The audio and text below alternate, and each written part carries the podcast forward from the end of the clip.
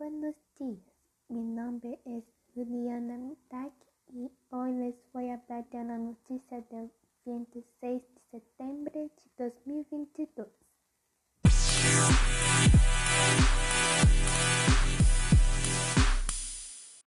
La embajadora de Angola ante la ONU, María Jesús Ferreira, dijo en representación del presidente angolano João Lourenço que Angola está comprometida em la defesa do multilateralismo e quer contribuir efetivamente a la búsqueda de soluções de consenso em la resolução de las crisis políticas, económicas, sociales y culturales.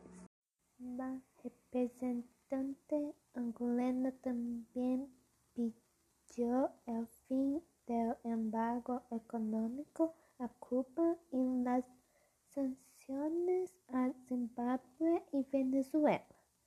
María Jesús Ferreira afirmó que su país defiende la resolución de conflictos a través del diálogo y el respeto al derecho internacional.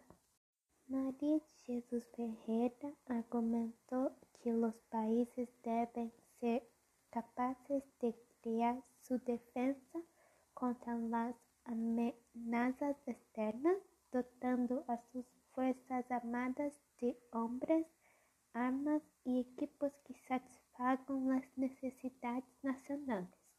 Assim, pediu o levantamento do embargo de armas impuesto a la República Centroafricana. Y Angola renovó su compromiso con la paz y pidió mayores reformas en la ONU para aumentar la representación. Bueno, me dentre aquí. Adiós.